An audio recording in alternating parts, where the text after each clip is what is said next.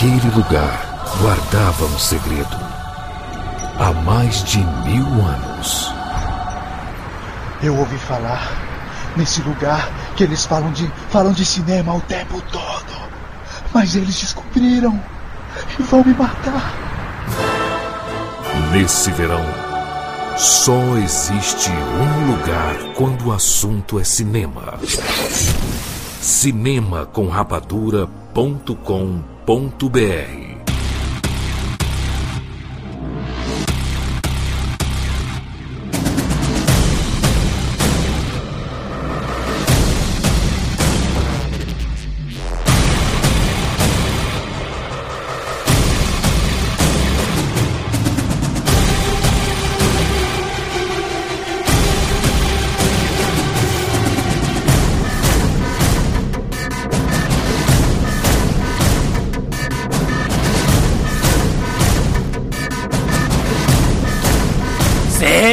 seres rapadurinhos de todo o Brasil. Está Brasil. começando mais uma edição do Rapadura Cast. Eu sou Júlio de Filho. E no programa de hoje nós vamos falar sobre Mad Max. Estamos aqui com o Rafael Santos. Testemunha, Jurandir, testemunha. Testemunharei, PH. Tiago Siqueira. I am the Knight Rider! I know the Golgotha! Que isso? E de volta Rapadura Cast, Wilker Medeiros. E aí, pessoal, olha, se você nunca teve uma experiência com ácido, nunca ficou pirado, por favor, assista Mad Max, e aí você vai ficar muito doido, cara. Excelente. Olha só, gente, estamos aqui juntos para falar sobre a franquia Mad Max. Vamos dar uma pincelada na trilogia, falar sobre os três filmes originais e falar especificamente sobre Mad Max Estrada da Fúria, o quarto filme da franquia. Ai, mas eu não assisti os Mad Max originais. Eu posso ver o novo filme? Pode ver o novo filme, tranquilaça, assista de boa. Os três filmes originais é pra você se situar no universo, entender as referências e tudo mais. Mas é o, Mad Max novo funciona solo, dá pra ver de boa. Se você não assistiu, corre pra assistir e depois volta aqui pra ouvir o Rapadura Cast, porque a gente vai revelar spoilers do novo filme Mad Max Estrada da Fúria, que nós vamos comentar agora aqui no Rapadura Cast. I made him an offer again. I'm a cop, you idiot. James Bond. Life was life. You can't handle the truth. Johnny. I'll be back. And the Oscar goes to Rapadura Cast. How do you expect us to get it there? Drag it? If we have to, yes, there's always a way. But the first step defend the fuel. Words. Just words. You die for a pipe dream. We fight for a belief. I stay.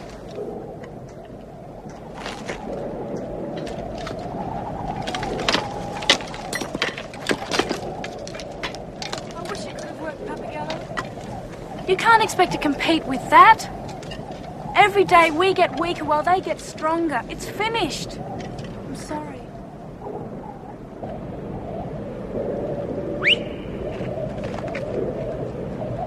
Two days ago, I saw a vehicle that had hauled that tanker. You want to get out of here?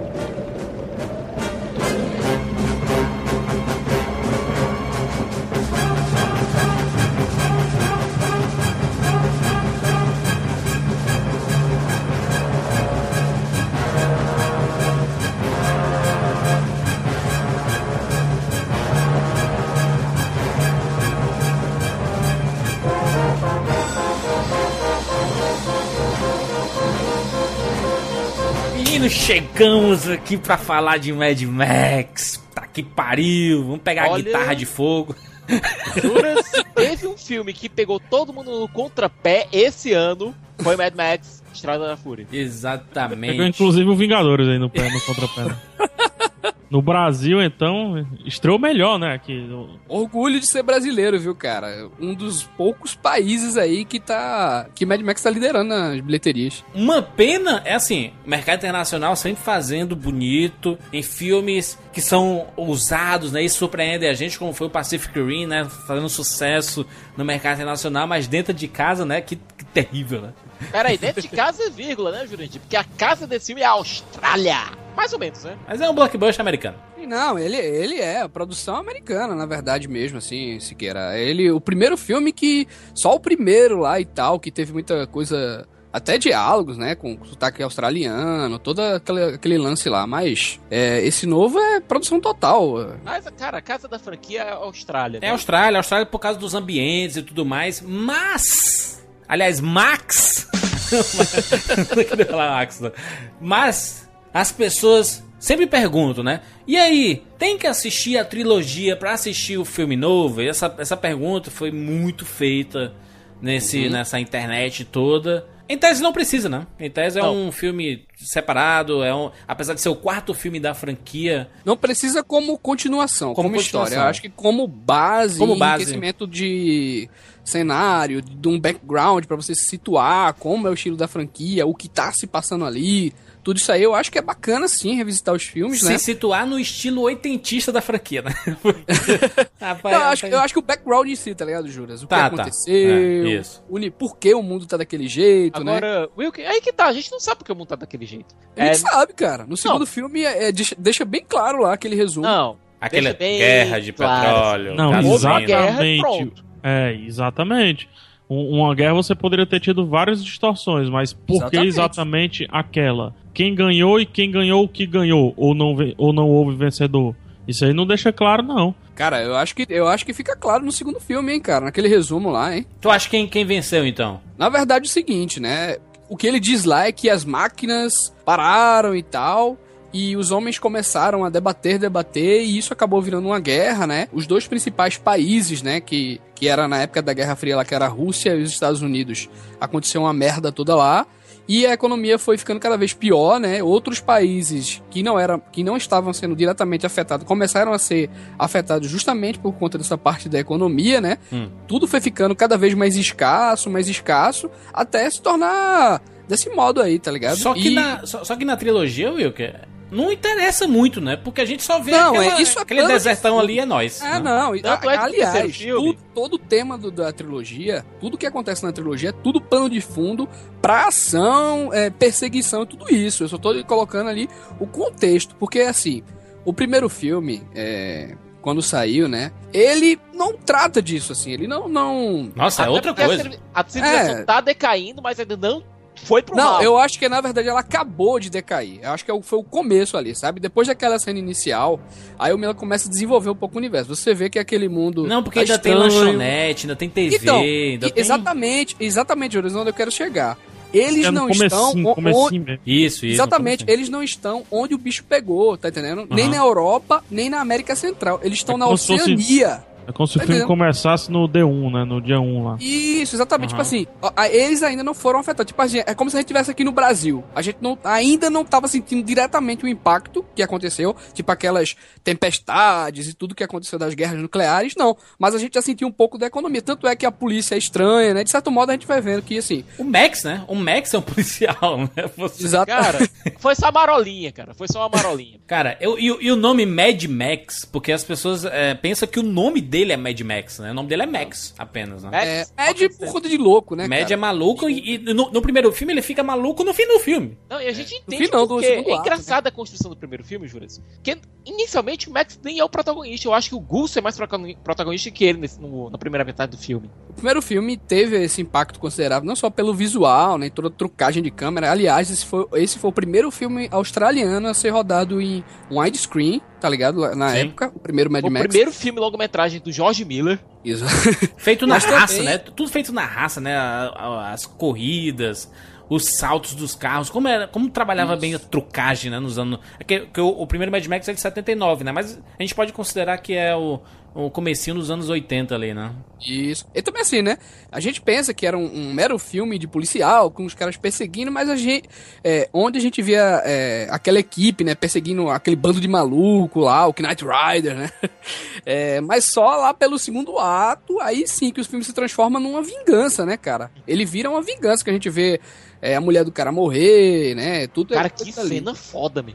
no final dos anos 70 ali, a gente estava numa fase que tava uma ebulição desses filmes que mostravam gangues, né? Então, por exemplo, o The Warriors, né, que é do mesmo ano inclusive do primeiro Mad Max, né? Aham. Fala exatamente da- da- das brigas de gangues em Nova York e tudo mais. E o, o primeiro Mad Max é, é, é basicamente um filme de gangue com motoqueiro, né? Motoqueiro pós-apocalíptico. Eu até queria fazer uma indicação pra galera, se a galera quiser se aprofundar mais um pouquinho em Mad Max, que é até tá relacionado a essa questão do tema, já que tu falou, que é a indicação de um livro pra quem quiser, cara, ter uma visão mais crítica e detalhada assim sobre a trilogia Mad Max, né?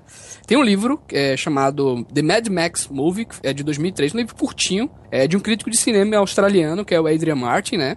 Que ele comenta assim detalhadamente os três filmes, tá ligado? É pouco menos de 100 páginas, o livro assim é rápido de, de Aham. ler.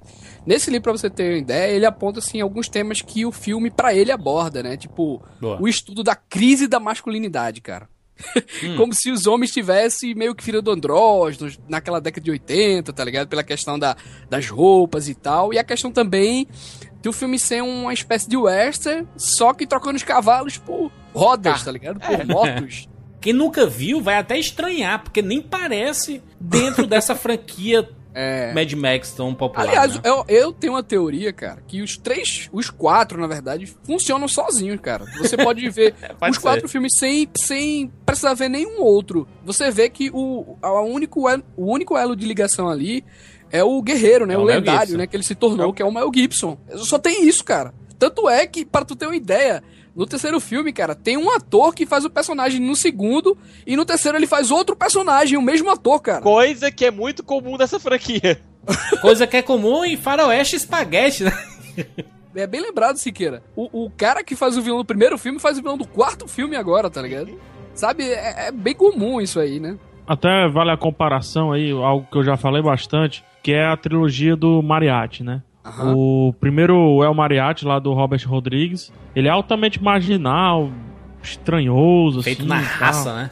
Feito, é, só com os peitos abertos mesmo e tudo mais. O segundo já, já tem um orçamento mais interessante, o diretor já conseguiu pensar melhor, já juntou uma galerinha bacana, né? É um filme que aposta muito nos diálogos. Aí a única diferença aí pro, pro, pra trilogia do Mad Max, né? Que não PH, aposta tu não acha que a diálogo. comparação melhor seria, tipo, Exterminador do Futuro 1 e 2, não?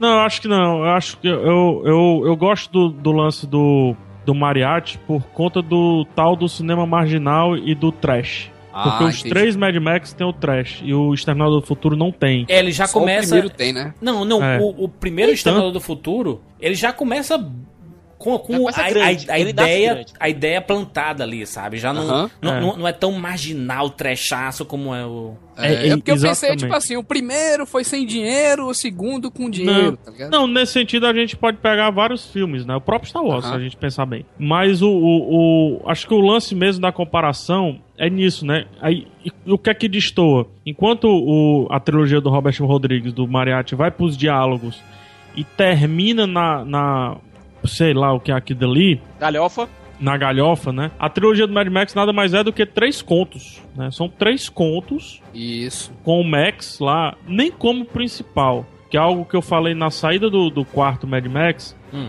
Por juros, eu, poxa, me, chateei porque o, o Max não é o principal nesse filme e tudo mais. Só que você pensando bem, caraca, ele não é em nenhum dos filmes, a não ser no primeiro. Ele é a liga, né? Ele é, ele é os olhos, né? Eu acho que ele é o mais. é- o filme que ele é mais protagonista é no segundo. Gente, É. vocês, é, vocês não acham que o Max é total o Homem Sem Nome, não, cara? No terceiro filme, quando ele chega no Thunderdome pra ser introduzido, The Man Without a Name! No segundo filme ele diz, né? O, o The Man of No Name, né, cara? Ele mesmo, o, o narrador diz isso, né? No segundo filme, na introdução. Porque parece É que no- só a gente pode saber que o nome dele é Max. Os outros não podem saber, sabe? Mas no enfim, próprio quarto filme, o pessoal só sabe no final. Só né? sabe no final, né? As É, pessoas do verdade. filme. A gente sabe que o nome dele é A gente Max, sabe, até né? porque ele se apresenta no A filme. primeira linha do filme é, é meu nome é Max, né? antes tinha an- desse tipo de filme, assim, pega tu que é um cara viciado aí em ficção científica. É, como base aí, o Miller pegou o que ali como referência? Planeta dos Macacos? O que é que tu acha, assim? A última, a última esperança da Terra? De, de Qual foi a... destruição, de Eu destruição. falo de pós-apocalipto, né? Mundo pós-apocalipto, assim. É, que é que pois é, eu não sei se ele bebeu tanto, literalmente, do cinema, não, sabe? Porque nessa época, final de 70, comecinho de 80, iminência de guerras que ninguém conseguiria ver, é, o mundo tava discutindo coisas iguais. Então, eu acho que a origem deles, é, obviamente, ele, ele vai pegar, como a gente falou, do Western e tudo mais, só que todo mundo que tá nessa época, a gente fala a mesma coisa. Pô, esse filme é um western não sei aonde, é um western não sei de que, tudo mais. É. Acho que essa é a base, é, é o arcabouço, né? É a estrutura. O, o Star Wars, né, pegar, é conhecido como faroeste espacial. Faroeste espacial, De Volta ao Futuro, Faroeste ficção científica. O, o, o terceiro é faroeste e faroeste mesmo, né? É, isso. O terceiro até uma, uma retro-homenagem, né? Ou, ou- Mas, ou enfim, seja, no- era o que tinha de mais forte na cultura pop no momento era o que? O western ali, então. Sim, sim. E, e outra, o western morto, né? É, morrendo, né? Na, na descendência, né? Nossa, nos anos, anos 70 era, já tinha acabado praticamente o faroeste, né? Porque teve É, mas teve, teve um, uma mini ascensão. Aí, realmente, no final de 70 já era jazz, né? Já era papocado mesmo. E daí esses caras consumiam isso. Mas só que eu acho que a grande referência de todo mundo, de Star Wars, de. Ah, sei lá, de próprio Indiana Jones e tudo, eram as discussões do próprio mundo. Que eu acho que é o que hoje é, destou completamente do que a gente vê de cinema, né? Sim. Hoje é tudo adaptado de um livro, de um quadrinho, de um outro filme, de um conto. E, e é totalmente original, né, cara, esse Mad Max, né?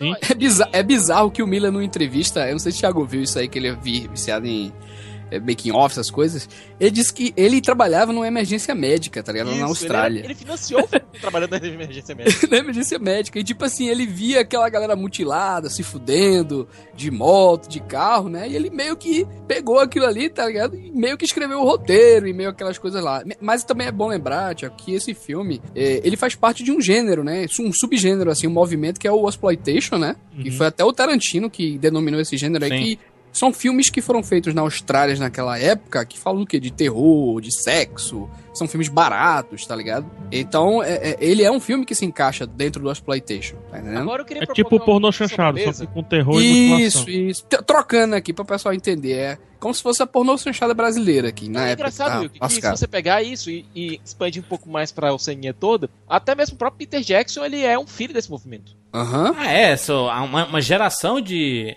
de diretores e atores mesmo vieram, né? Cara, a onda, prova né? de morte é um exploitation total. Eu queria propor aqui discussão pra mesa. 79, certo? O Miller, ele queria originalmente fazer um filme contemporâneo, só que ele viu, cara, não tem dinheiro pra fazer isso. Ele teve que se virar e criar um, um, um um um futuro distópico. Aham. Só que vamos É pegar um aqui futuro logo ali, né, Siqueira? Que, que nem é tudo distópico, porque você 89, assistindo hoje... né, cara? Ele coloca como o fim de Eu, 89. eu vou, ali. eu vou dizer uma coisa. Você, depois, você acabou de sair do Mad Max, Estrada da Fúria, Mad Max 4 aí, tá maluco do caralho. Você vai assistir o primeiro filme, É um relaxado. assim, não, não vai querendo, pô, vou ver. Se, se você ainda, ainda não assistiu, né, a, a trilogia A clássica minha tudo mais. dica, inclusive, se você não assistiu nada, é assista o 2, vá pro cinema, assista o 3 e depois é que você assiste o 1. A minha dica é essa. Isso. Boa, pega boa, boa. Vou fazer uma pergunta. Não é bacana a gente no cinema ver aqueles elementos Porra, total. extremamente melhorados Porra, do segundo? Não- será que não dá um choque? o, Um, o quarto eu filme sei. é o melhor remake sem ser remake, pega. O melhor remake Tá, de é, todos sabe da, o que é da que eu- história. Tá aí, É o juros. remake- ó, ele, ó. na verdade, é o remake do segundo, né? É o cara? remake do segundo, cara. É remake da franquia, porque tem- ele tem elementos de todos os filmes, então é um remake Não. da franquia. Pera aí, Júlio, É pera aí. porque ele já se passa após o primeiro, Jurandir. Faltou então o ele só Tina pula Turner. o primeiro, né? Pois é, o primeiro é o único dos três filmes que ainda é respeitado por esse novo filme. Os outros dois Exatamente, é. são completamente reputados. A gente não sabe. Quer dizer, Gente, entre aspas mesmo, se quer, sabe por quê? Porque ele pode ser mais um conto, que nem o PH falou. Vai que. Ali no lugar do, do Tom Hardy, né? O nome dele, Sim. podia ser o Mel Gibson facilmente, cara. Ali, Mas sabe? é que tá, mas Não, eu podia não, não. enca- Eu não consigo Não, mas tô encaixar. falando se ele fosse novo e tal. Tá. mas, mas, mas, Cicas, você não consegue encaixar. é, Acho que esse é o grande lance do conto, cara. O, o conto ele precisa de amarras. É, a, a- ponte do A pro B. é- essa é a brincadeira bacana que não tem em Mad Max. Assim como, sei lá, um pouco de James Bond, 007 e tal. Nem tanto, mas dá pra fazer um pouquinho de referência. Eu acho que esse é o grande lance, é ele ser dentro dele mesmo, dentro do o que o, o- um chamou de futuro distópico, outros chamam de futuro bem ali. A questão do conto, PH, é, é muito, muito importante isso, porque é, é como se ele fizesse visões da mesma história, né? Porque sim, é, sim. é, é tipo assim, você cria a história da, da Chapeuzinho Vermelho e, e, e vem alguém e, e dá uma dinâmica diferente pra história da Dá uma Chapeuzinho roupagem. né? Mas ainda é a Chapeuzinho Vermelho, entendeu? Mas é uma Não, outra é tipo, coisa, é tipo entendeu? um personagem fixo que a gente conhece por conta da, do background do primeiro filme em vários contos diferentes. É, eu vejo assim. Só, só que ele se auto. Ele, se- ele faz autorreferência, né? O George Miller, né? Ele, ele traz elementos que você sente que tá naquele mundo do Mad Max, dos Mad Max clássicos, né? Então você assiste para um novo filme, você se sente em casa, basicamente, né? Tem alguns elementos que a gente vê dos filmes anteriores que dão alegria de ver nesse novo filme. A caixinha Isso. de música do segundo filme, por exemplo. Ah, é? Um plano detalhe dos olhos do Toe Cutter, que é colocado rapidamente, pá, nesse quarto filme agora. A, a posição dele, dele carregar um, um inimigo na frente do carro, né? Que no novo é bolsa de sangue. Isso, E no no- já anti- aparecia isso. E no antigo era mais é, uns reféns, né? Uns reféns, assim, que Isso. tinha Era, capturado. tipo, Agora tem uma vassalos, coisa- né, cara? Isso. fossem vassalos deles. Tem uma coisa importante nesse, nesse quarto filme, que é a perna do Matt, do Matt. Você vê Hum. aquela. É Ah, quase o- como se fosse um. Parte mecânica, né? que É, quase como se fosse um exoesqueleto improvisado, que a perna dele se arrebenta no primeiro filme, com um tiro que ele leva. Uhum. Aí a partir do segundo ele fica usando um tipo. Um, É, um, Um um toniquetezinho assim, né? É um toniquete. postiço, uma parada meio postiço assim de ferro. e. Isso. Que ele usa também nesse filme agora. Sim. É, e inclusive a capa do, do primeiro filme, que é linda, a- a- o pôster é muito bonito. É melhor do que o filme, inclusive. É, ele tá expondo essa perna e tudo mais. O, o, o que eu acho foda, já falando até um pouco do quarto filme, mas eu acho que isso se repete nos, de- nos demais filmes, assim. É como o George Miller, e aí vem toda a clara evidência do cara em respeitar a própria obra, é que ele coloca sempre os mesmos elementos no mesmo contexto, né? Ele não fica querendo repetir elemento em história sem pé nem cabeça, como Star Wars 1, 2, 3 foi, foi feito, entendeu? Não é o caso, por exemplo, do Mad Max, né? Que o, o George Miller ele entende a sua franquia, ele que criou essa parada toda, então ele sabe onde ele tá colocando os pés. E se, e se no finalzinho dos anos 70, começo dos anos 80, até 85 ali, quando saiu o terceiro filme, ele fazia tudo na raça. Você vê perseguições na, na estrada, é não, no braço, os caras escalando, os caras caindo e se fudendo. Tu citasse o primeiro filme e tal, que teve, tu dissesse que teve problema em assistir o primeiro filme e tal, mas eu acho que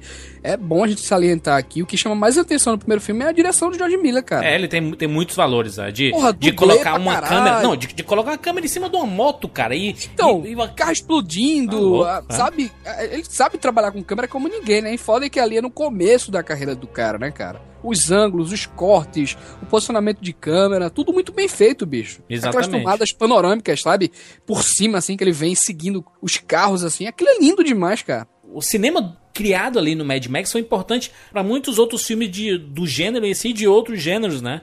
Que, que a, a questão de você se arriscar em fazer é, é, esse, esse cinema de ação na raça mesmo e com câmeras ousadas, eu acho que é, é muito importante. O, o George Miller ele mostrou no primeiro Mad Max que ele sabia o que estava fazendo, sabe? Ele estava inovando em muitos sentidos. No 2, já com muito dinheiro agora, ele decidiu construir o universo dele. Porque no primeiro não tem universo. Gente, é, é uma.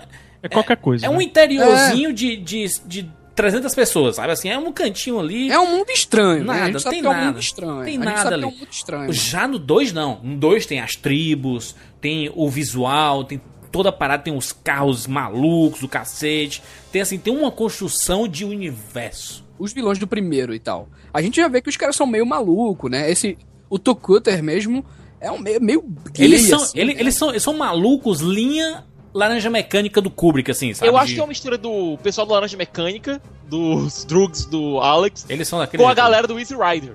Sim, é isso aí. É essa, Tem um essa vilão turma também, aí. aquele Johnny the Boy, né? Que, que tem uma cena que é muito foda, cara. Que ele amarra a perna do eu cara lá maluco, e dá a serra. juiz disse, eu sou psicopata, eu sou doente.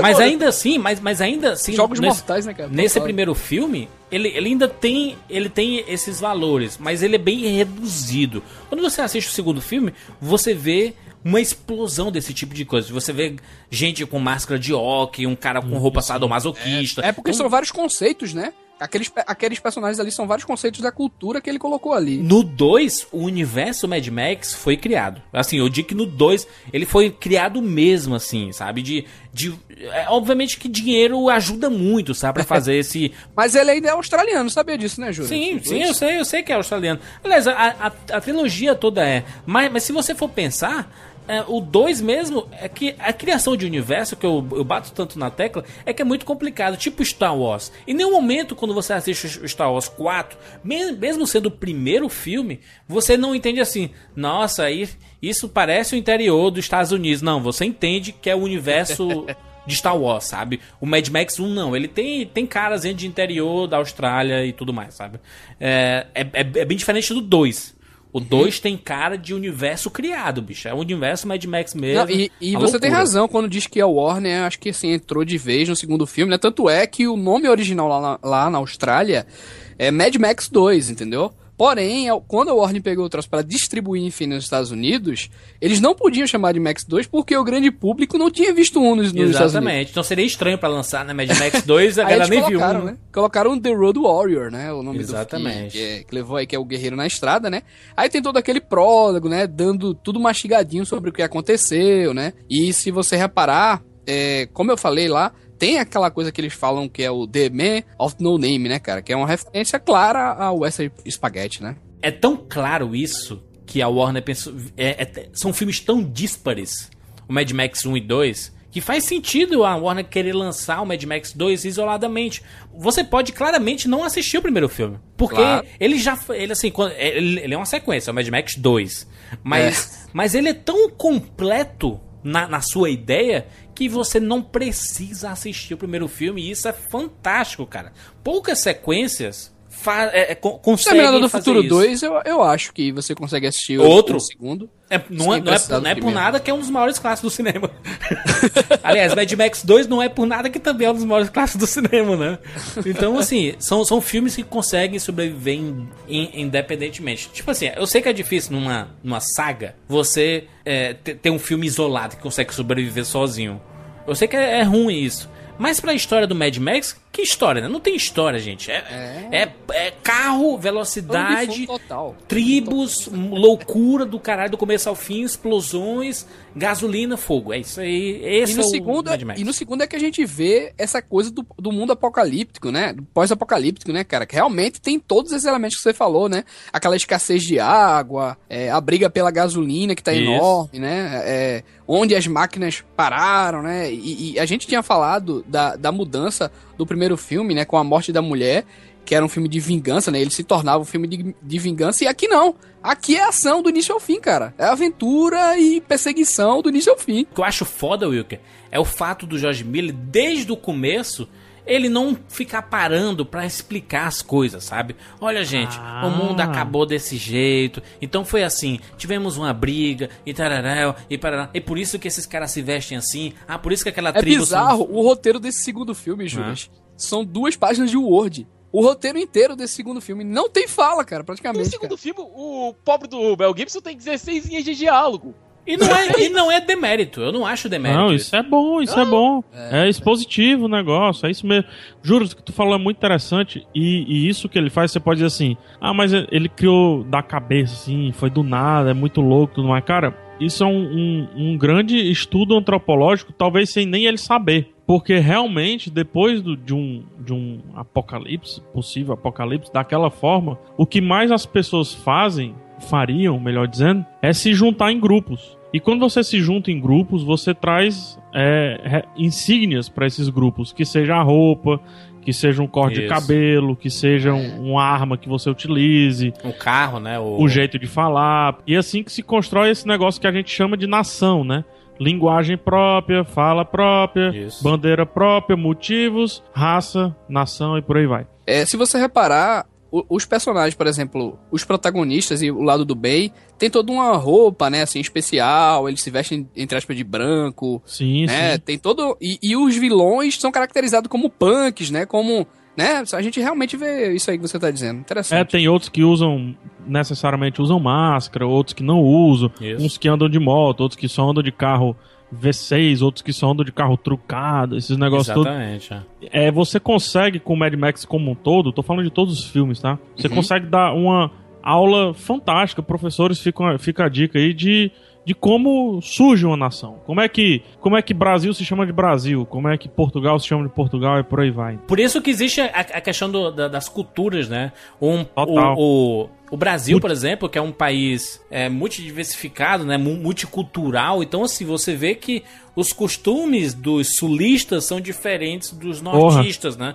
Então a gente consegue diversificar pela área que você mora e tudo mais. Ainda mais no universo desse pós-apocalíptico, que, que você consegue ver realmente o reflexo de, do- da causa, né? No- em, em cada tribo, né? Eu não queria nem discutir muito isso, esse lance da, da, da religião e tudo mais. Só que no quarto filme, pra mim, isso é um show Espetáculo. do roteiro. Isso é um show do roteiro. E sim, isso pode ter uma página, porque é tudo que é o suficiente pra isso. É quando ele fala o. o- é, aquela tribo lá, aquela galera lá da, da Furiosa, né? Uhum. Cara, qual é o paraíso deles? Valhalla. Eles roubaram. Valhalla. Né? O cara roubou Dos isso. vikings. né? O cara roubou isso dos vikings, entendeu? O, o, o, a, a iconoplastia dele é baseada no volante, né? E o deus é o V8. Excelente. É um, é um mix, assim, de real, mais imaginário, distante, né? No caso dos vikings e tudo mais. Coisa que todo mundo foi falando, que dá a entender que era mais ou menos assim, ó, quando a gente morre, a gente vai pra onde, cara? Mas vai, Valhalla, Valhalla. E, e, e será que tem alguma coisa definindo o nosso mundo? Tem, é o V8. Ah, entendeu? Então é- É, é uma auto-veneração, né, cara? Puta, isso é muito foda, cara. Isso é muito fantástico. E tem em todos os Mad Max. Isso, e, e- e o, o bacana é que no, no próprio Mad Max, no, no Estrada da Fúria, né, o novo filme, ele, ele bate tanto nessa tecla assim de. Aliás, ele, não- ele é. Sutilmente. Ele, ele não é didático, sabe? O Mad Max, Estrada da Fúria, não é um filme didático. Ele te apresenta elementos e você entende da forma que você quiser. É uma explanação visual. Você É, mergulhado excelente, a gente tá falando de cinema, né, Siqueira? Isso, Porra, é, excelente isso, cara. Não, é, é como se você estivesse na pele do próprio Max. O Max é o nosso guia nessa jornada, é os nossos Exatamente. olhos. Ele é jogado naquele mundo maluco e tem que entender o que diabo Não, tá acontecendo. e a partir desse segundo, cara, a gente já vê que tem aquela forma da jornada do herói, né? Porque nesse segundo ele é, ele é colocado lá pra missão, né? De trazer o caminhão, né? E tudo mais. E ele recusa, né? A missão primeiro. Ele diz que não tá nem aí com essa merda, né? E tal. Aí depois ele vai ver que tem importância, né? Que ali já tem um, um- elo de sociedade, né? A sociedade já tá começando a se formar novamente, né? E a gente vai ver isso mais ainda aprofundado no terceiro filme, né? É, o terceiro filme em, em universo é o mais completo de todos, né? Porque ele. Mas também é o mais fraco. É o- é o mais fraco. Talvez porque ele tenha passado das, das três páginas de roteiro. E o George Miller teve uma série de problemas durante a produção. O parceiro dele morreu. Morreu, exatamente. É, ele teve que fazer uma co-direção. Entregou uma, uma- É, muita coisa e- pro co-diretor. Ele nem queria fazer, Siqueira. Ele nem queria Ele, fazer. ele, filme. ele, era, ele foi produtor, foi- se eu não me engano, ele é o, primeiro, é o primeiro filme que ele é produtor. E isso mexe muito, né? Porque o cara já tem que pensar diretamente no dinheiro.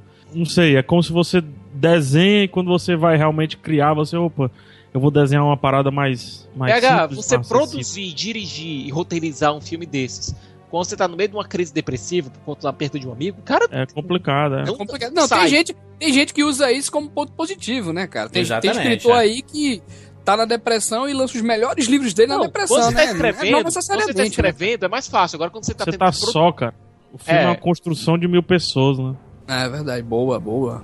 Eu não posso deixar de falar da direção do segundo filme, cara. A gente não pode deixar isso de lado, porque eu acho que, assim, novamente o Miller bota pra Eu acho que cara. é o ápice dos três dessa trilogia. é o Cara, segundo. é, aqui a escala é maior, as perseguições são enormes, tem cenas que é uns 15 minutos sem parar, cara, só de loucura. O final, né? A, a parte final toda.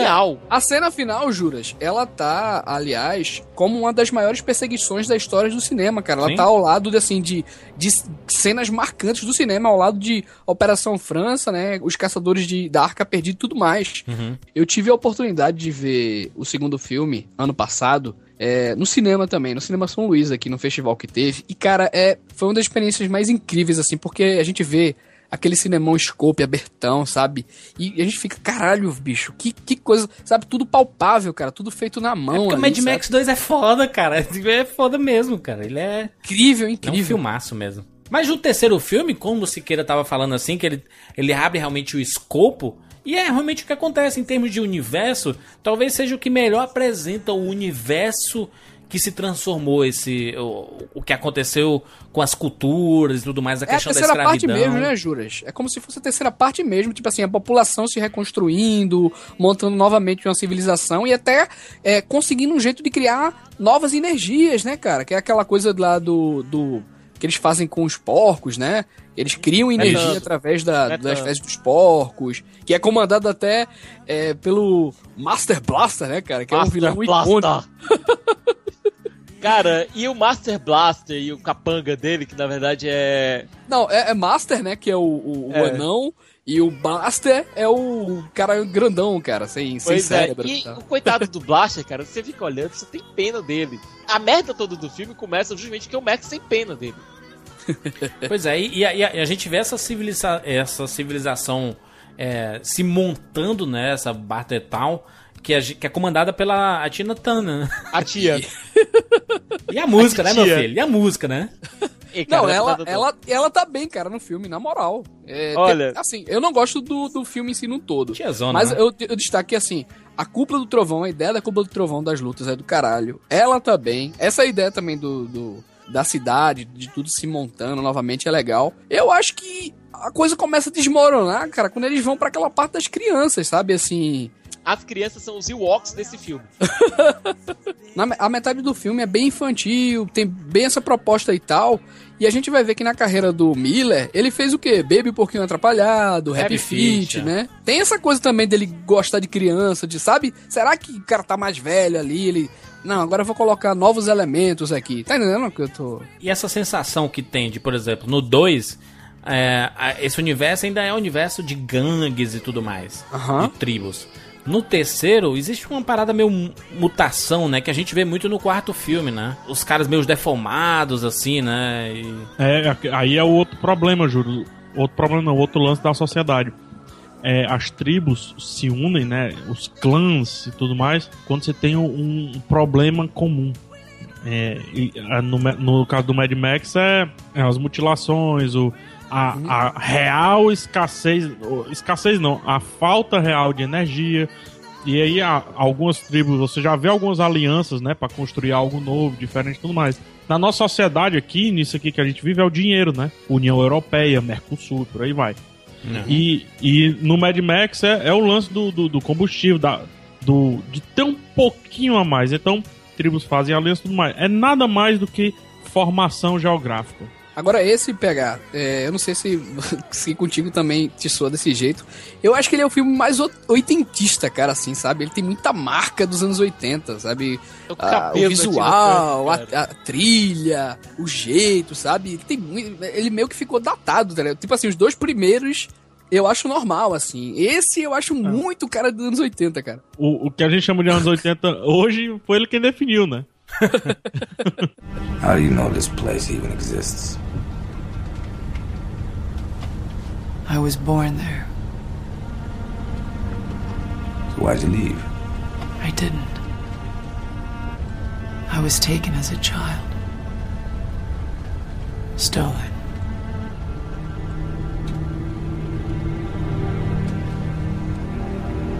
You done this before? Many times. Now that I drive a war rig, this is the best shot I'll ever have. And them? They're looking for hope. What about you?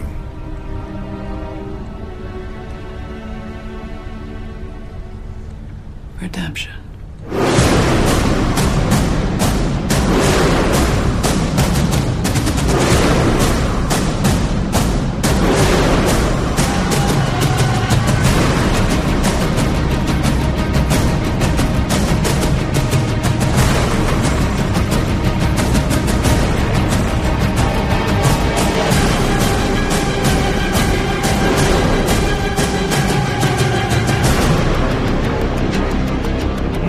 Aí George Miller decide. Aliás, George Miller não, né? Porque ele. O pobre George Miller tem 70 anos. Ele tem tentado fazer esse quarto Mad Max há muito tempo. Cara, que filme zicado, mano. É muito problema, né, cara? Os caras começaram a, a- Eles queriam o Mel Gibson, aí depois o Mel Gibson se envolveu numa uma onda de situações nada agradáveis. né? É, não, tem, não, tinha, não tinha como, cara, trazer o Mel Gibson, né, cara? O cara é, é, foi, foi tanta coisa ali, acusado de, anti- de ser antissemita, de ser Isso. racista, de bater na mulher, sabe? Não, e pior que muita gente tá dizendo, porra, será que ele brigou com o Mel Gibson? Não, cara, o Mel Gibson foi pra premiere do filme, cara, tá Foi pra lá. a- tirou foto abraçada. Querendo ou lá não, muita, cara, elogiando. mui- muitas dessas histórias que a gente escuta do Mel Gibson, algumas são exageradas, algumas são inventadas, porque tem uma galera que não curte realmente o Mel Gibson. E outras ele não consegue desmentir. Exatamente, outras ele não consegue desmentir. Então, assim, Talvez porque seja. Talvez porque seja também. Mas é um cara que sempre foi na contramão, sabe? Quando ele dirigiu os filmes lá, ele dirigiu O Coração Valente, que ele ganhou o Oscar de filme, de diretor. Ele decidiu fazer a versão dele da, da história de Jesus. Ele fez Sinais, que foi o maior sucesso da carreira dele em bilheteria. Depois fez dois puta filmes dirigindo e tal. Apocalipto e, e e Paixão o de da Cristo. Paixão de Cristo, exatamente. E de repente ele se envolveu nesse marasmo aí de confusões e tal e Você caiu. começa a esculhambar judeus em Hollywood. Meu irmão, é pedir pra você acabar com a própria Existe carreira. uma regra em Hollywood. Boicotaram, né? Existe uma regra em Ho- em Hollywood, você não mexe com judeus e hoje em dia você não mexe com a cientologia. É isso. Eu acho que os problemas do Mel Gibson foram, foram de menos. Tiveram o 11 de setembro, crise no Iraque. Exatamente.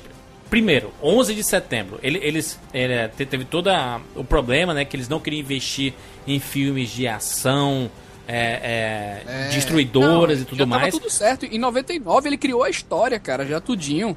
Pois Só é. que morgou justamente por conta disso. Aí né? tá- tem a, a crise do, do Iraque, a questão do combustível, do petróleo. Ele não vai fazer um filme disso, né, gente? É exatamente isso. Em 2003, né, Juras, mais ou menos aí, a, a- a situação, ele queria tanto fazer esse filme que pensou em fazer um filme, uma animação, cara, de Mad Max. Ao mesmo tempo, a Warner tava querendo botar ele pra fazer um filme da Liga da Justiça, que também não deu certo. Exatamente. Que se fosse na pegada do Mad Max, eu queria ver isso. E pra completar, quando ele finalmente conseguiu escalar Charlize Theron, é, Tom Hardy, a galera toda, aconteceu o impossível. Choveu no deserto. Exatamente, ele não vamos vamos vamos voltar às origens, vamos voltar para a Austrália, vamos filmar lá e choveu pra cacete, ficou tudo verde. Fudeu o filme dele, né? E aí ele disse: foda-se essa merda. Ele pegou todos os carros que estavam construídos, colocou num, num cargueiro, levou pra África. Vamos filmar essa porra na África. Na Namíbia. Imagina se ele conhecesse Canindé. Tem ideia, saudades. Fica a dica.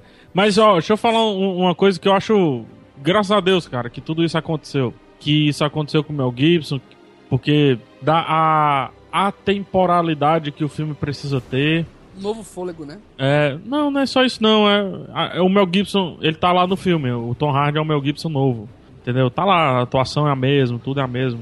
O que é bom. Não só isso, o lance de no final dos anos 90 não ter dado certo também. Graças a Deus que não deu certo, porque anos 90, pros anos 90, pros anos 80, mas principalmente pros anos 90, a cidade do futuro, né? A cidade, fa- fantástica cidade futurística, é uma cidade cheia de carros, né? Isso. É, a, a evolução da cidade é baseada nas estradas e nos carros. E hoje, a- isso já um movimento de mais ou menos uns 10 anos atrás, 5 anos atrás, as cidades de terceiro mundo, tal terceiro mundo, que são baseadas em estradas e carros, né? Brasil, Índia, por aí vai. Carros, motos e bicicletas. Isso. E, as- e- e os países de primeiro mundo, Canadá, é, Finlândia, sei lá o que, é bicicleta. É. Entendeu? Então a evolução, a, a sociedade moderna hoje, Holanda, por aí vai, é aquela que se baseou na bicicleta, né? No não uso do químico lá, do combustível.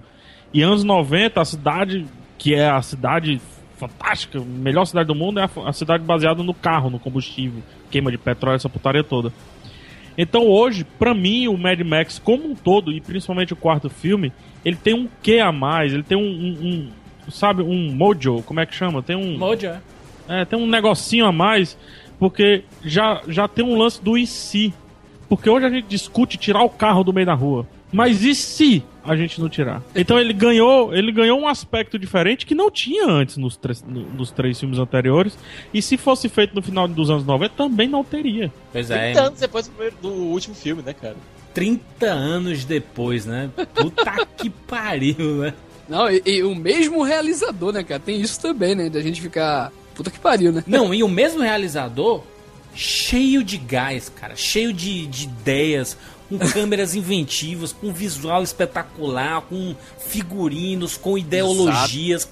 Cara, caralho, meu irmão. Cara, é um filme de ação, ao mesmo tempo que tem, assim, os moldes clássicos na realização, assim, do troço, né?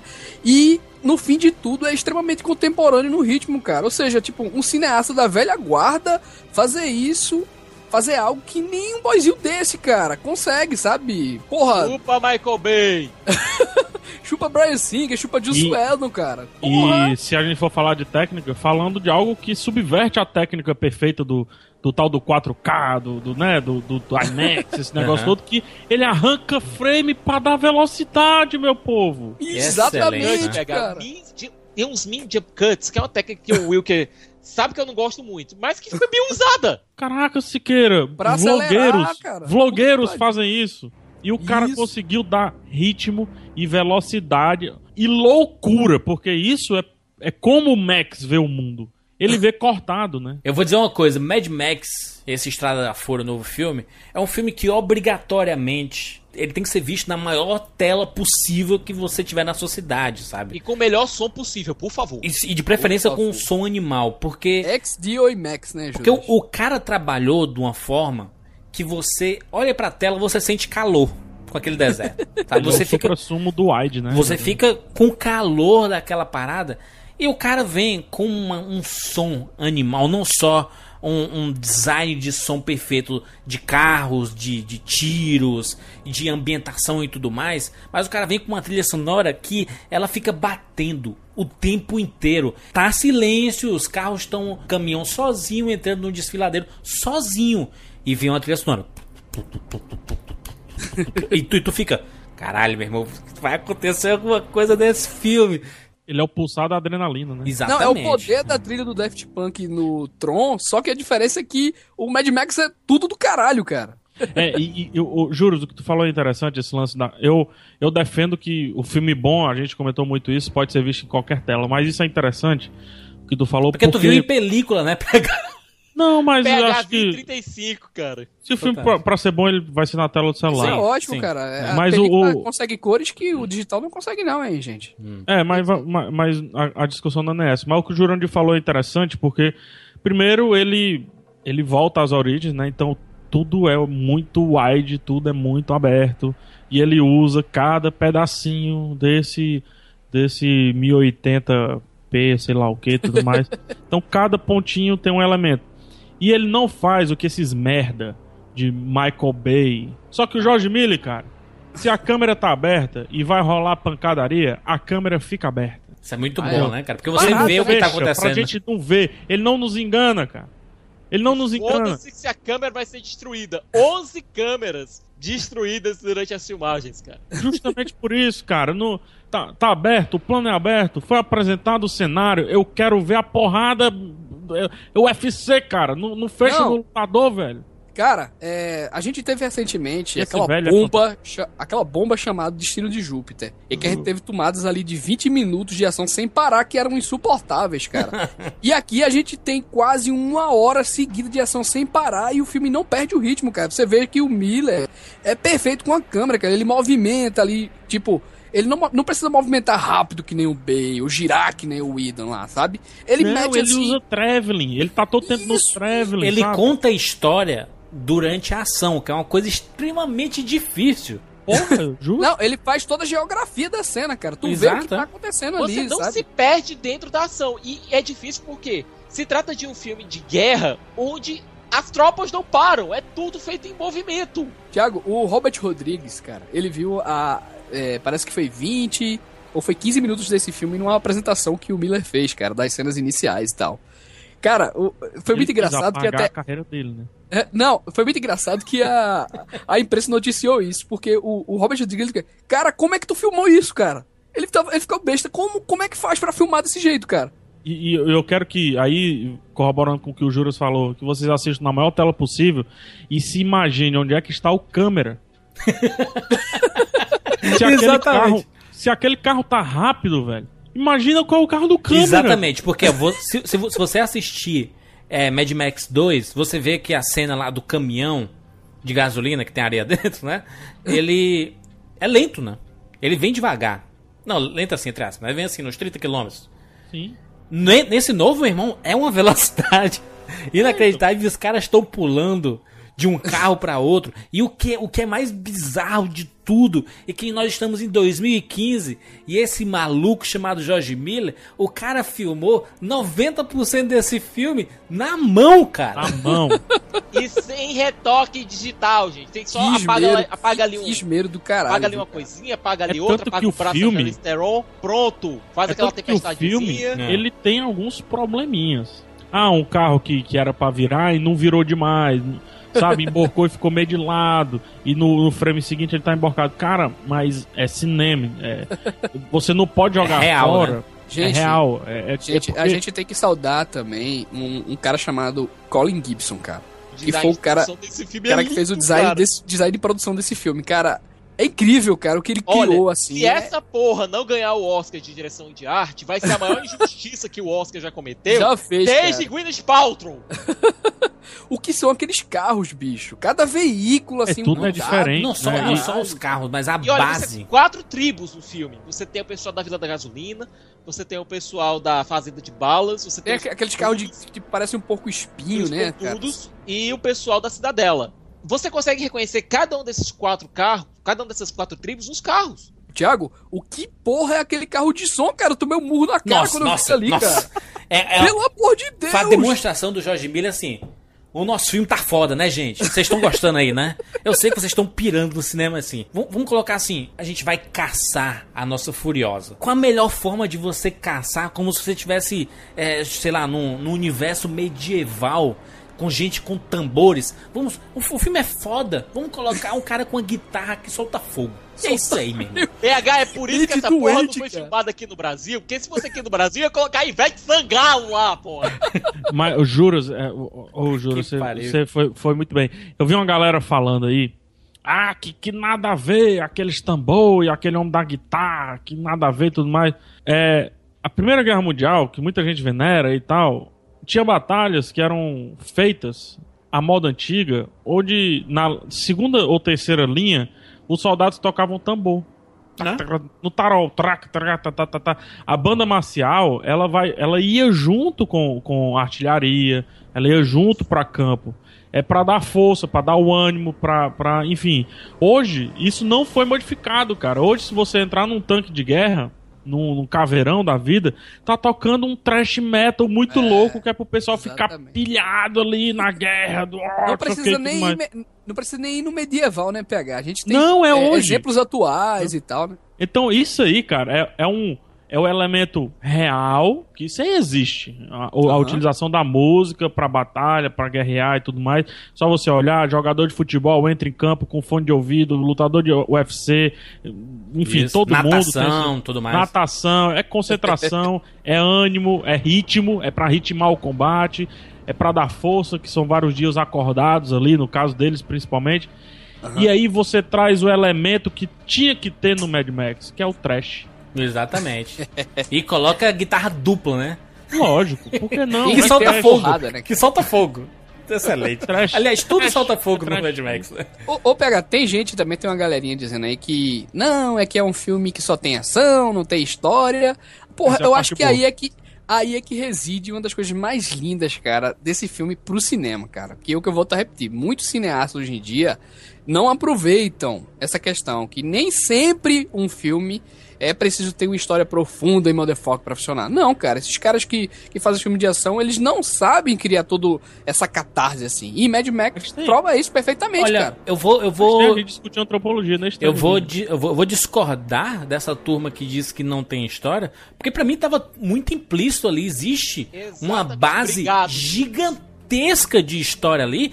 É, um background, né? Só que ele não é didático de ficar explicando a- o, o que é cada coisa. Tá tudo muito claro ali, cara. Não é que ele seja didático, ele não é expositivo, ele não para a ação pra chegar, olha, isso tá acontecendo. Exatamente. disso, Ah, disso, por que, disso, que os War. Boys se comportam da- dessa forma. Durante o filme todo ele explica que tem um conceito religioso, que eles estão em busca, eles são os garotos de meia vida que estão em busca de, de entrar nos portões de Valhalla, e ele coloca aquele cromado na boca que vai representar o momento. O, o cara é, conhecido como é, Kami, é, Kami, Kami Crazy. Kami Crazy, que é, que é uma referência a Kamikaze da, da, da Segunda Guerra, que os caras se matavam. Cara, tá explicado. Olha a quantidade de conteúdo que tem nisso, cara. Você tem um bando de garotos completamente loucos de hormônio, completamente colocados numa cultura belicista, no qual, pô, você pega Esparta. Você é que os garotos são completamente espartanos, uma mistura de. Esparta com valores nórdicos, com valores americanos, religiosos, né, cara? Não, religiosos, não são quase religiosos, são religiosos. religiosos. Porque quando o cara fala com Eles eles, fazem eu a- quero morrer e ir pro Valhalla. Ele faz morrer adoração, cara. eternizado. É, exatamente. As adorações que eles fazem, assim, O é... Nux, quando, fala, quando o cara olha pro Nux, o Nux, caralho, ele olhou pra mim, cara. Porque é o Immortal. Joe, cara. É o cara que é imortal. Vo- Você vê no começo do filme que ele é, é basicamente um Darth Vader, cara. Ele, ele é montado, cara. Ele é montado. Immortal Joe já tem dois filhos, certo? Ele tem o Rictus, que é o O grandalhão. grandão com e o anão lá, torto, né? E, e o pequenininho, o baixinho, deformado, que fica lá na cadeira, Isso. só olhando pelo telescópio. O que ele queria era um herdeiro macho perfeito. É por isso que ele tem aquele bordel dele. É, ele, ele tem as, as parideiras dele, né? Que são aquelas isso. noivas ali, aquelas cinco mulheres. Ele escraviza a galera pra galera doar sangue Isso. e escraviza as mulheres pra mulheres doar leite, aí, cara. Wilker, aí é que do a caralho. genialidade de George Miller. Você pega um filme pós-apocalíptico, você tem geralmente o Homem Omnilupus, o Homem como Lobo do Homem, que é o Homem como uma grande ameaça. Você assiste Walking Dead, por exemplo, Walking Dead aí, é isso. você tem o Homem com uma grande ameaça, o Homem querendo matar o outro. Aqui não. Aqui o, o Immortan Joe ele percebeu uma coisa. O Immortan Joe, e eu digo também o George Miller, ele percebeu uma coisa. Pessoas, o recurso humano, pode ser tão valioso quanto água, quanto gasolina, quanto é, comida. Mas é, né? A, a sociedade atual é. A mais-valia é isso. Isso! Não, o que é que ele falando, né? Não se viciem em água, vocês podem ficar dependentes dela. Aqua, Aquacola, Aquacola. E, PH, eu posso dar aqui um parêntese? Por favor. Posso, posso dar aqui um parêntese? Eu tenho pra mim que aquilo não é a Austrália, eu tenho pra mim que aquilo é Estados Unidos. Eu falo até pro Juras isso. Por quê? Primeiro, o único carro que você vê ali com a mão, com a mão, a mão inglesa, que é adotado na Inglaterra, na, na É o do Austrália, próprio- do- do é o do próprio Max. Todos os outros carros, eles estão com, estão com a marcha, é, que é a nossa padrão, que você passa a marcha com a direita. Isso, é, é- é o motorista fica do lado esquerdo do carro. O único carro que não é assim é o do Max. O Sequeira tá falando isso porque na Austrália é mão inglesa. Isso, é que é motorista do lado direito, né? Isso. Que é o, o padrão do, Do primeiro filme. Dos, dos filmes originais, né? Que são É, feitos do- na dos três, né? Dos três? Exatamente. Como esse filme é um blockbuster americano, né? É, por mais que tenha toda a parada do conceito australiano e tudo mais, etc.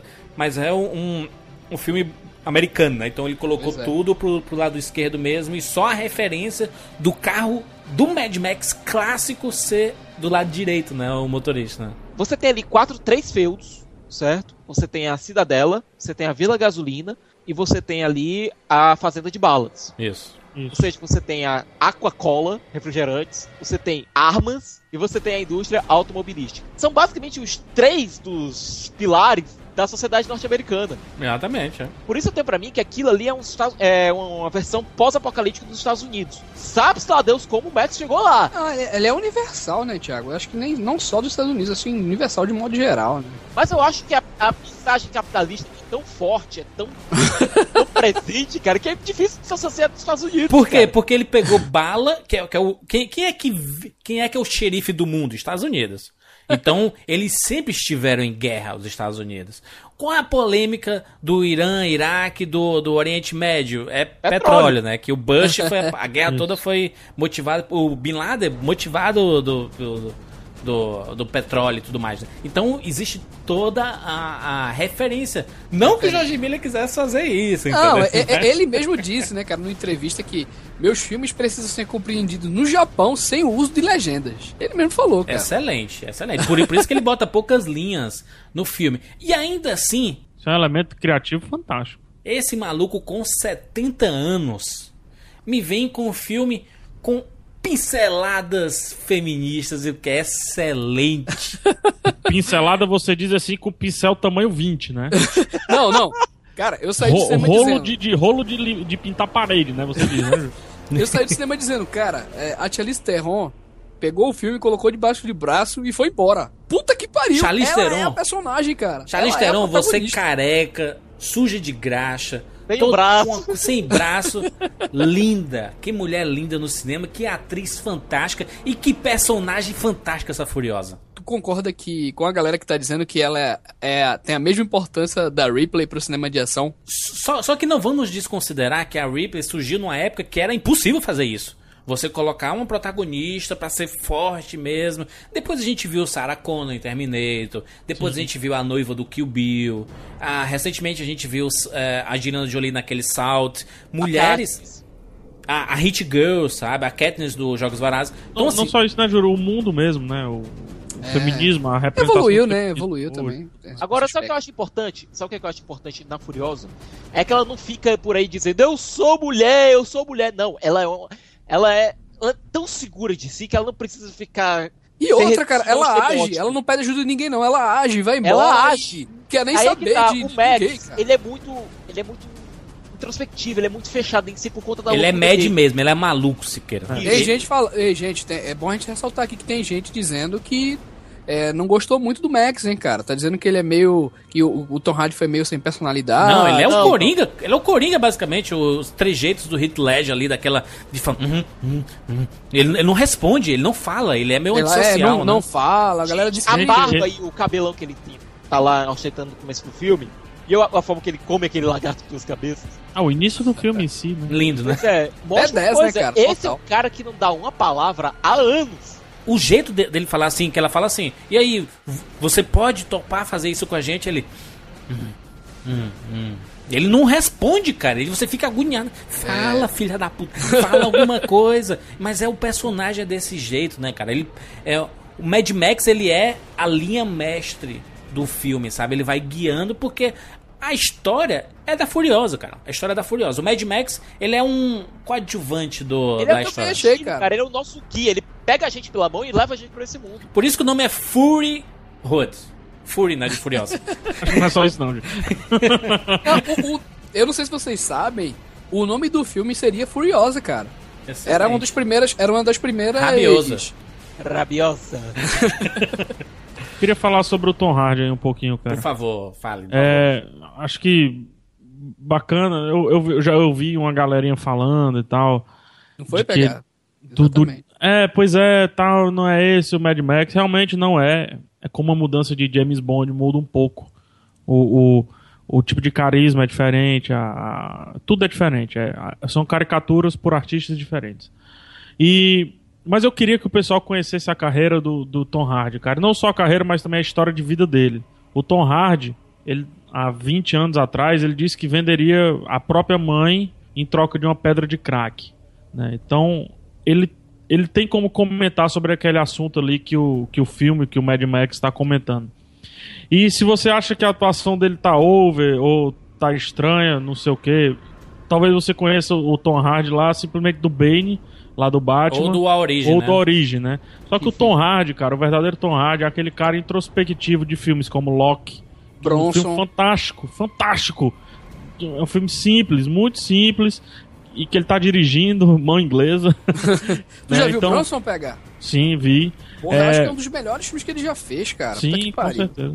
Temos, temos outro também muito interessante, que é o Guerreiro Warrior, que ele faz um lutador de MMA, também introspectivo, com Vigor passado físico do caralho negro, ali, né? Vigor físico muito grande. Fala muito com vai. os olhos, com, né, Totalmente com, os expressões. olhos, expressões sempre melancólicas, né?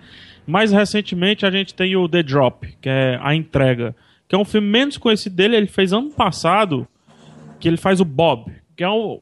Cara, é quase o mesmo personagem aqui em Mad Max. É o último filme do, do James Gandolfini, né? Lá o, isso, o- isso, ele morreu do meio pro fim. Isso, O. Tony No Soprano, né? Isso, Soprano. exatamente. Um filme de máfia bem diferente. Então, é, saiu do cinema, viu esse Tom Hardy, achou estranho, achou diferente. Cara, tem muito mais, tem muito Tom Hardy aí no meio do caminho. E a minha grande indicação pra fazer os paralelos com o Mad Max é a entrega, é esse The Drop. Lá ele também se entrega à loucura do meio pro fim. Tem um quê de Taxi Driver, tem um quê do próprio Driver lá do, do Ryan Gosling, Ryan que eu acho que poderia ter feito esse Mad Max também. Pois Eu é. Gostaria de Não, ter, ele tê-lo fez um Mad papel. Max, né, cara? Ele o Drive é um espécie. Drive. Sim. É, então é, o isso, eu Drive acho é que o Tom Hardy ele é muito mais do que esse Mad Max. Eu acho que, não sei se é acerto dele, casting, não sei de quem, colocar Charlize Theron, Charlize Theron ali meio que anularia. E eu acho que não. Eu acho que ela foi grande porque ela realmente é grande, ela é, É. foda, é fantástica. E ele foi pontual. Ele não foi nem grande nem pequeno, ele foi pontual. E ele não chamou a atenção pra ele, não, não foi aquele protagonista que é o nome do filme que quis, Aham. quis olha gente, não, não. Se fosse o Christian Bale, ele tava maluco, ele tinha metido a porrada no Jorge Ah, Miller. sim, sim, Se ele tivesse feito assim, olha, tu coloca, me- o nome do filme é o meu personagem e tu me dá menos destaque pra parada. O Tom Hardy, ele, ele entendeu a parada, Jura, sabe? só uma coisa. Teve uma tensão braba entre todo o elenco e o diretor. Hum. Por quê? Ninguém entendia o que diabos o Jorge Miller tava fazendo. Deixa o homem trabalhar, meu filho. Não, diz isso. Imagina cara, o seguinte, você- o, tanto o Tom Hardy quanto a Charlize Theron são atores bem metódicos, são atores que bem, querem estudar o texto, Sim. querem fazer tudo e tal. O problema é, aqui não tinha muita coisa pra você estudar, você tinha que se entregar tudo, entregar tudo na mão do diretor. Você tinha que confiar com que o diretor sabia o que estava fazendo. E é um filme que só acontece depois de montado, né? Não, ex- Pois é. exatamente. E os, os- os caras filmaram entre 2012 e 2013. Gente, quase dois anos de pós-produção. Que filme blockbuster faz isso, cara? A própria Charlize Theron, quando ela tava dando uma, na, na coletiva do, do filme em Cannes agora, ela dizendo assim, é, eu quando vi, o, quando eu vi o filme agora pela primeira vez, eu até estranhei, porque tem, tem cenas que eu nem lembrava que eu tinha feito. De, de quanto tempo ele, ele ficou montando esse filme trabalhando, né? Com a, com a esposa dele, inclusive, que é a montadora do filme, né? Não, e o próprio Tom Hardy, ele pediu desculpas ao George Miller durante o Festival de Cannes, porque depois que assistiu o filme, que ele entendeu o que o George Miller estava fazendo. É uma ópera, né? Basicamente ali, né? O cara fez uma ópera. A gente não falou, cara, de um, detalhe importantíssimo também no filme, que tá ligado ao visual também, que é a fotografia do John Sayles, cara. Nossa!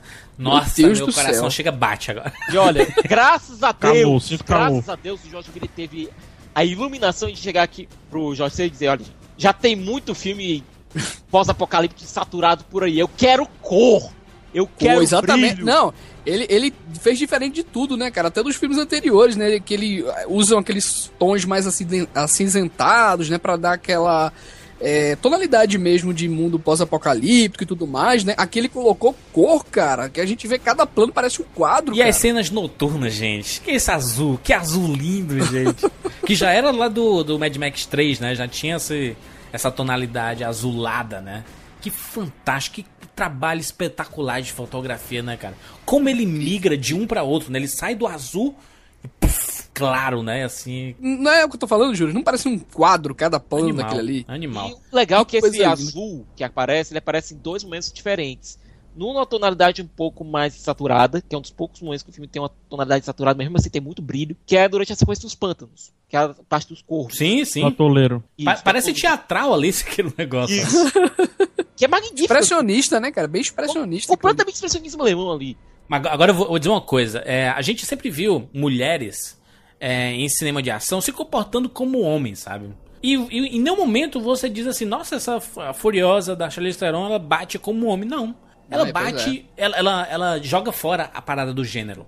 É porrada, meu amigo. Quando ele, ela desce a briga da, da Furiosa com o Mad Max ali e ela e ele preso pelas correntes ju- junto com o Nux e, a- e as meninas, cara, é uma porradaria sinistra, foda que tu que tu não sabe pra quem torcer, sabe? Porque você fica até, até sabendo assim, "G- gente do céu, o que é que tá acontecendo, gente? Essa Furiosa é, realmente ela faz jus ao nome dela, né, cara? Que ela é louca do cacete, ela e ela e ela tem um braço só. Então, assim, você, sua cabeça durante o filme ela vai explodindo e você vai juntando as peças durante o filme e junta de novo, aí, aí explode de novo por, por causa das coisas que acontecem, né?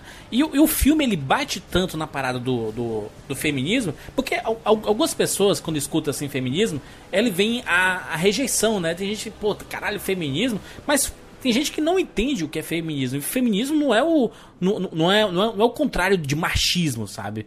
Ah, quem, quem é feminista, ela, ela não, não luta por um mundo comandados por, por mulheres, sabe? É, o feminismo é simplesmente a libertação, né, Ela cara? luta de por conceito. igualdade entre sexos, cara. Feminismo não é androgenia, gente. São duas coisas diferentes, são dois conceitos diferentes. Não é o contrário de machismo, cara. Não é. Entenda isso, que não é o contrário. Porque tem gente que confunde pra cacete isso e tá errado. Eu tô, eu tô mandando pra vocês aí uma imagem que define perfeitamente essa questão do conceito da liberdade. É um plano que é muito, muito figurativo, cara. Sim. Olha aí. Sim, que é, que é a cena que existe o, a quebra do cinto de castidade, né? Exatamente, cara. Mas olha só o, o que, o que que o Jo- o Jorge Miller fez. Como é que ele apresenta essas cinco noivas? De forma ob- objetificada, né? A gente olha, a gente fala, modelo da Victoria's Secret no deserto, né, meu amigo? Não, é como uma miragem no deserto. O o Max Não, olha assim. mas é. E, e- e você vê o arco, a gente enxerga as meninas é, é, praticamente sem roupas, né? E elas acabam o filme com roupa, né? Ele- Eles, existe uma construção do arco da independência da mulher, né? E você vê, por exemplo, que naquele arco final, quem é que ajuda a, a turma toda? É um grupo, uma tribo de mulheres, né? Que lutam de Agora- igual a igual pro- com, com os homens lá, né? E que eu acho interessante Completamente que- femininas, cara. Agora tem uma coisa que eu acho interessante é o seguinte: todas elas ali, elas são relativamente sãs, certo? O Max, ele é assumidamente louco. e no final, o ato de lou- o maior ato de loucura dele é, é um ato de esperança. Porque enquanto elas vão seguindo um destino seguro, ele chega e diz: olha, a gente pode ter um dia muito ruim, mas vocês podem ter um futuro. Muita gente fez analogia também, Thiago. Eu acho que é porque Ela- ele já tinha ido pra aquele lado ali, ele sabia que tinha merda. É, só não tinha nada, Ele só disse: olha, vocês vão seguir aqui por 160 dias, vão ser. Daqui a 160 dias vocês vão encontrar apenas sal. Isso. Por esse lado aqui, vocês podem morrer, mas Não. vocês, vocês podem encontrar esperança. É por isso que eu coloco muito a figura do Max com a figura do Vigílio, com a figura do. Guia. É tipo, ele meio que complementa ela, entendeu? Muita gente fez essa analogia também, dela é, tá sem braço e dele pensar pouco, entendeu? Deles se completarem e tal. E, e o- e o fato dela estar fugindo do problema e o Max dizer assim: não, se você quer resolver o problema, vamos voltar pra casa, meu amigo. A gente É não- aquela não- coisa. Não, adianta não fugir do existe problema. mais esse lar é, mítico que você queria. Não. Não existe mais isso. O que existe é um lugar que você vai ter que lutar pra caralho pra chegar lá, passar por um- uma cacetada de dificuldades e talvez morrer. Mas ele existe. Ele tá lá. Paralelo, paralelo interessantíssimo aí você pode fazer com o Walk Dead já citado aqui, né? Não é? Depois do apocalipse, o lar que os homens eles vagam querendo reconstituir o lar antes do apocalipse, né? E o fato é, nunca, nunca, como, né? nunca vai voltar, né? Ah, Tem outro lance, né? Que tem lá no Guerra Mundial Z. Se você ficar parado, você morre, né? Abraça o caminho, abraça o destino. Se olha, diz que tá na merda e joga diante das regras do jogo. Que é isso que o Max faz, né? Ao invés É. de fugir, né? Volta, que, que lá é que é, o- que, é, que é o teu lar, em tese. Por isso né? que eu digo, olha, a jornada de ida é da Furiosa. É toda dela. É uma jornada... E ele só vai porque ele teve que ir. né? Ele só vai ter que ir. Agora a jornada de volta é o Max que é o guia. Isso. É o Max que tá levando. A Furiosa é o músculo. É, E, e é vocês acham que ela vai voltar? Não vai, né, cara? Foi um conto fechado isso aí, né? Ela Tem não volta, ter. né, cara? Não, não pode voltar. Não pode. Acho que é conto fechado, perfeito, massa. Pode até ter referências, o que pode ser até melhor ainda, né? Só as referências e tudo mais. Eu acho que fim. É, é tanto que a, que a sequência falada pelo próprio George Miller vai se chamar Wasteland, né? Deserto. Que é continuando a trajetória dele, né? A história do Max ainda é muito longa e. Só, só que É. esse, esse filme ele é tão significativo, né? Por ter essa personagem tão forte, né? E a, a Charlize Theron, ela pra- praticamente domina o filme do começo ao fim. Pois é. Os posicionamentos dela, sabe? É, a, a- as, as próprias meninas, né? Tem uma de- das meninas que tá grávida, tem a Furiosa, né? Tá, é fuderosa ela, porque ela, meu irmão, ela desce o cacete, ela tira. E ela. ela, Ela tá literalmente revoltada. né? ela tá revoltada. Ela tá, essa, essa tá revoltadíssima com a situação. Porra, imagina, né? Que são cinco mulheres que são escravas sexuais do Immortal Joe. E elas não, po- não, não podem fazer nada, né? Tem que aceitar a situação de serem escravas. Eu acho interessante que cada uma delas, elas têm uma personalidade diferente. Sim? É, você tem a Magnífica, que é vivida pela Rosie Hunting Whale, que é a menina lá do Transformers 3. Ela atua, cara, é incrível, ela, ela atua. Pois é, a Rose, que vive a esplêndida Angarrad, ela é a esperançosa. É aquela que tem esperança, aquela que tem que crê realmente no futuro melhor e que vai lutar pra fazer isso. Até porque ela carrega em si no ventre dela o que seria o futuro. É, tem a personagem da Zoe Kravitz, que faz a Toast, que é a, a mais pivitada delas, é a mais pra frente delas. Tem a Capable, que é a que acaba se envolvendo com o Nux. Nossa, essa menina é idêntica a Drew Barrymore, gente. e eu gosto muito da relação dela com o Nux, cara. Eu gosto muito. E é o Nicholas Ruff, né, cara? É o, É o fera Nicholas do, do, é. do X-Men, né? E ele ganha cor, né, Siqueira? Ele deixa de ficar branquelo daquele Isso. jeito lá, por conta lá do- das paradas que eles usam. E ele vai ganhando cor de, de humano, né? A primeira coisa que ele, que ele comenta de uma delas é: Nossa, como você é cromada, né?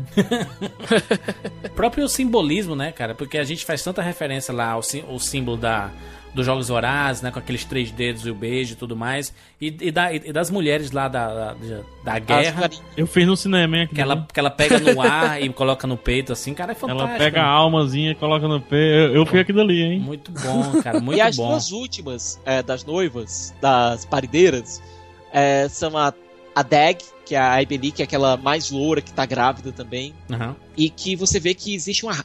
Ela tem muita raiva dentro dela. Eu acho isso interessante. Ela tem raiva, ela tem um desprezo muito, muito forte. Eu gosto disso. E tem a Tido, que é a mais frágil delas, que é a que quer voltar. E o Siqueira falou algo muito interessante, assim, tem um monte de gente em cena, né, em cenas complicadas, que são cenas de ação e tudo mais, e não fica confuso, né? Todo mundo tem seu espaço, mínimo, sei lá, cada uma tem 1% e os outros dividem os cada um 40%. Nossa, vamos botar assim. aqueles carros com os pêndulos, hein, PH? Que vem os carros Puta, balançando sensacional. e tirando o pessoal dos. Puta que pariu. E não, aí, aí meu grande ponto, e o porque eu adoro esse filme, eu ia deixar pro discurso final, mas é como esse filme tem todos os elementos de um RPG. Sabe? O filme evolui. O filme muda todo o tempo de cenário. Existe o problema natural, que é os que são os furacões, a tempestade de areia, depois o atoleiro, e isso é do RPG. Existe a busca pelo Éden, a busca pelo local encantado, e quando a gente chega lá, não tem esse local encantado. Uma maldição levou esse lugar embora, né? Isso eu tô falando do RPG. O filme tem também. Tem a viagem de volta, que às vezes é mais complicada do que a viagem de ida. No RPG também tem. Tem os NPCs, os personagens que precisam para ter diálogo. E tem os grandes personagens que resolvem. E inclusive tem o vilão que você utiliza como um herói.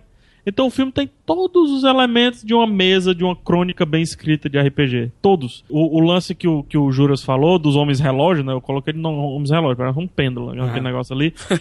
é ameaça, é como você maximizar um problema que eles já tinham passado por aquilo ali com um elemento super simples. Ó, eles são lagartos, mas agora eles têm é, uma escama intransponível, então você tem que chegar perto para matá-los.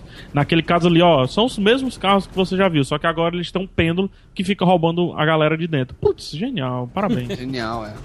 Não, só, só colocando uma pontuação daquilo que eu, que eu comentei aqui, que muita gente tá dizendo que o filme não tem história, não tem é, plano de fundo nem nada, cara, eu acho que só toda essa discussão que a gente teve aqui, Já do quebrou Siqueira isso, né? fazendo, do Siqueira fazendo toda a parte filosófica, né, do PH também fazendo todo um conceito aí por trás também, cara, pff, tudo isso é por água abaixo, né? O filme, o que tem é a dizer, né, cara, através de cena. Ele né? talvez não mostre o suficiente pra essa turma, né? Porque, por exemplo, eu vi é- essa mesma turma é a turma que reclamou. Ah, por que, que mostrou o que, que aconteceu com o Max quando ele leva lá a gasolina e, e ele volta sangrando com as armas? A gente sabe que teve uma luta do caralho, né? Importa mostrar? Não, cara. Não precisa, não mostrar. precisa, né, cara? Não precisa, é verdade. Tá muito claro o que aconteceu. Ah, mas eu queria ter visto, mas tu pode imaginar o que que aconteceu. É muito mais foda desse jeito. Não, não, esse Max é muito mais pirado, né, cara? Muito mais enérgico, assim, né, cara? Ele não tem. Ele não é um cara mais articulado que nem o anterior. Mas ele é um, um cara de muito mais explosivo, né, assim. É, a gente vê o movimento muito forte em tela dele, né? É, Wilker, só uma coisa, você que também gosta tanto do primeiro filme quanto eu. Você não acha que esse Max desse filme dialoga muito melhor com o Max do final do primeiro filme que o Max do A Caçada Continua, não? Exatamente, pode ser que ele esteja realmente totalmente afetado pelo que aconteceu com a esposa dele, né? E agora desnorteado com tudo que aconteceu, né? Ah, cara? é, porque a gente não falou no, no, no cast todo, né? A gente, o personagem, ele é atazanado por um espírito da filha dele ali, né? Não, não, eu acho que não é só, Não só, né? dele. De todo mundo que ele todo tentou que ele proteger perdeu. e papocou. E essa menina é assustadora, né? Toda, toda vez que essa menina aparece, Cara, menina fantasma geralmente dá medo, cara. perturba a cabeça dele. Imagina o cara sozinho nesse deserto, tendo esses, vi- esses vislumbres, né? Não é por nada o cara ficou maluco mesmo, né? Tanto é que ele diz, olha, eu sou o único que foge tanto dos vivos quanto dos mortos. Muito bem, vamos aqui para as notas de 0 a 10 para Mad Max Estrada da Fúria. PH, por favor. Opa! Pega o que eu falei e joga aqui no que eu iria falar. Sete? Sete meio? Não, não, não. É, é- é tudo. Acho que o, o grande lance é isso que eu falei no final aí de dos elementos do RPG que é muito bem montado numa história simples, né? O pessoal fala que não tem história, mas a gente conseguiu discutir religião, um pouquinho de antropologia, de, é, geografia, geografia política, clã, organização de sociedade, por aí vai. E talvez não tenha história mesmo, mas se isso não é ter história, então mais filmes deveriam não ter história. Com tudo isso e aliado a um grandioso respeito, né? No caso, alto respeito, porque o diretor é o mesmo, à trilogia inicial e aos filmes antigos, quando traz todos os elementos importantes, todos os elementos não importantes e um trash que não se vê mais no cinema atual. Então, é, se você olhar Mad Max como uma obra com três filmes antes dele, ele é impecável. Se você olhar Mad Max, Mad Max simplesmente como um filme de ação, ele acabou de inaugurar uma nova categoria. E aí eu jogo aqui pra mesa que se cuide Star Wars, porque ação em 2015 vai ter que seguir no mínimo o nível Mad Max. Então, isto posto e, na- e colocando o filme no lugarzinho dele, como eu falei lá no comecinho com a trilogia do Mariachi, um pouquinho de Star Wars, é, westerns e tudo mais, e respeitando todos os outros três filmes, eu não tenho como não dar um 10 de 10. Excelente, excelente. Wilker! Rapaz, assim, o que pode soar aqui como um, um puro entretenimento, né? Como diversão, como um filme sem história e tal, e aquilo que eu expliquei é a magia do cinema acontecendo em tela, né? De tu não precisar de coisas profundas e saber falar e dialogar através de, do visual, né, cara? Do, da, da beleza da sétima arte, né, cara? Que é isso.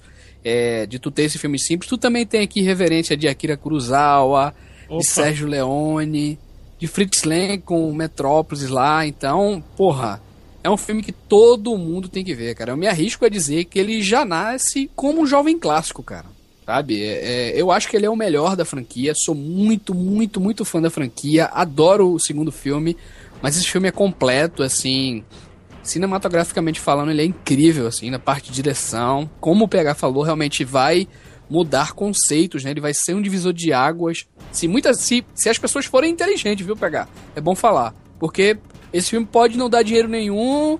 E a galera diz, ó, essa, essa linguagem aí não interessa pra gente. O que interessa realmente é a do Transformers, dos Vingadores, etc, etc. Tá entendendo? Eu acho que ele, artisticamente, é um filme que pode ser divisor de águas. Enfim, como é um jovem clássico, eu não posso deixar de dar 10 de 10 também, cara. Excelente! Tiago Siqueira. Juras? É, eu escrevi pro Cima com Rapadura uma crítica de 1.200 palavras sobre o filme. E eu ainda não consegui colocar tudo, nela tudo que eu queria. Por isso eu agradeço a, a oportunidade de participar do cast e conseguir dar esse apêndice pra minha crítica. Boa. Quase tolkeando isso, cara. Cara, se trata de um filme que foi aplaudido três vezes. Um filme de ação que foi aplaudido três vezes em Cannes. Se trata de um filme de ação que conseguiu colocar um espetáculo audiovisual completo, que não ficou se perdendo em diálogos expositivos ou então em gimmicks para tentar chamar a em atenção. do piadinha, né? piadinha. Ele é um filme que ele consegue funcionar muito bem por si mesmo, consegue respeitar a trilogia que veio antes dele. Consegue tocar em temas como política, filosofia, psicologia, sem ser um filme excessivamente permeado Burocrático, por né? diálogo, burocrático. Ele joga você nesse mundo. Não tem como dar outra nota senão 10. Muito bem. Fazendo isso uma maneira extremamente absurda, com cenas de ação incríveis e filmadas. É do caralho, porra. Excelente, olha só. Esse filme, a gente foi assistir no IMAX, né, Siqueira? E quando terminou aquela primeira grande cena após, lá no começo já, aquela primeira grande cena da, da Furiosa lá no, no, no caminhão, e os pontudos chegando e tudo mais. Quando finaliza aquela grande cena que dura assim uns 20 minutos, 30 minutos, é, aí tem um, um fade out, né? Fica tudo escuro e fica só uma luzinha, luzinha e apaga. No cinema você via a reação das pessoas. E assim, caralho, o que que aconteceu, cara?